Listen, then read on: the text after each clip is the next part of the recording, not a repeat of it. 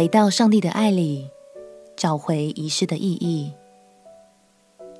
朋友平安，让我们陪你读圣经，一天一章，生命发光。今天来读《帖撒罗尼迦后书》第三章。前两章我们提到，有假教师到处散播关于耶稣再来的谣言。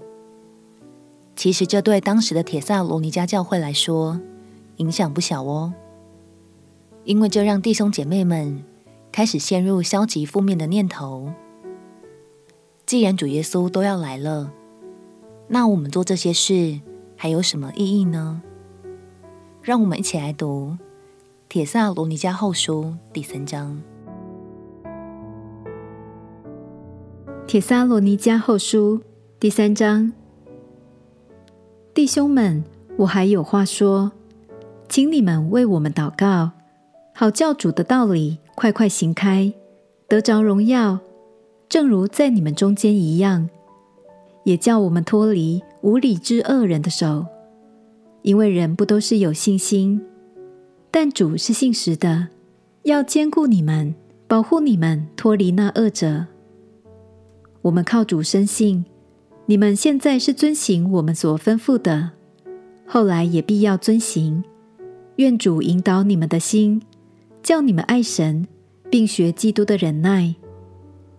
弟兄们，我们奉主耶稣基督的名吩咐你们：凡有弟兄不按规矩而行，不遵守从我们所受的教训，就当远离他。你们自己原知道应当怎样效法我们。因为我们在你们中间，未尝不按规矩而行，也未尝白吃人的饭，倒是辛苦劳碌，昼夜做工，免得叫你们一人受累。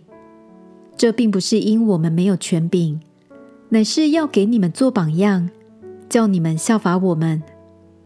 我们在你们那里的时候，曾吩咐你们说：若有人不肯做工，就不可吃饭。因我们听说，在你们中间有人不按规矩而行，什么工都不做，反倒专管闲事。我们靠主耶稣基督吩咐劝诫这样的人，要安静做工，吃自己的饭。弟兄们，你们行善不可丧志。若有人不听从我们这信上的话，要记下他，不和他交往，叫他自觉羞愧。但不要以他为仇人，要劝他如弟兄。愿赐平安的主，随时随事亲自给你们平安。愿主常与你们众人同在。我保罗亲笔问你们安，凡我的信都以此为记。我的笔迹就是这样。愿我们主耶稣基督的恩常与你们众人同在。在这里。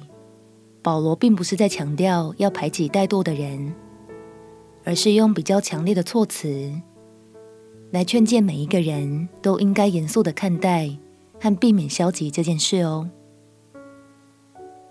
亲爱的朋友，也许我们在信仰的道路上，偶尔也会有什么都不想再管、什么都不想再做的情绪，但鼓励你先好好喘口气。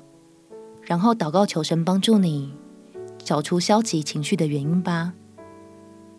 相信当我们安静回到神的面前，就能重新看见每件事物的意义，并且在他的医治里得着前进的动力。我们且祷告：亲爱的主耶稣，求你恢复我的心，挪去我的负面与消极。继续在信仰的路上紧紧跟随你。祷告奉耶稣基督圣名祈求，阿门。祝福你，每天都有好心情，快乐的与耶稣同行。陪你读圣经，我们明天见。耶稣爱你，我也爱你。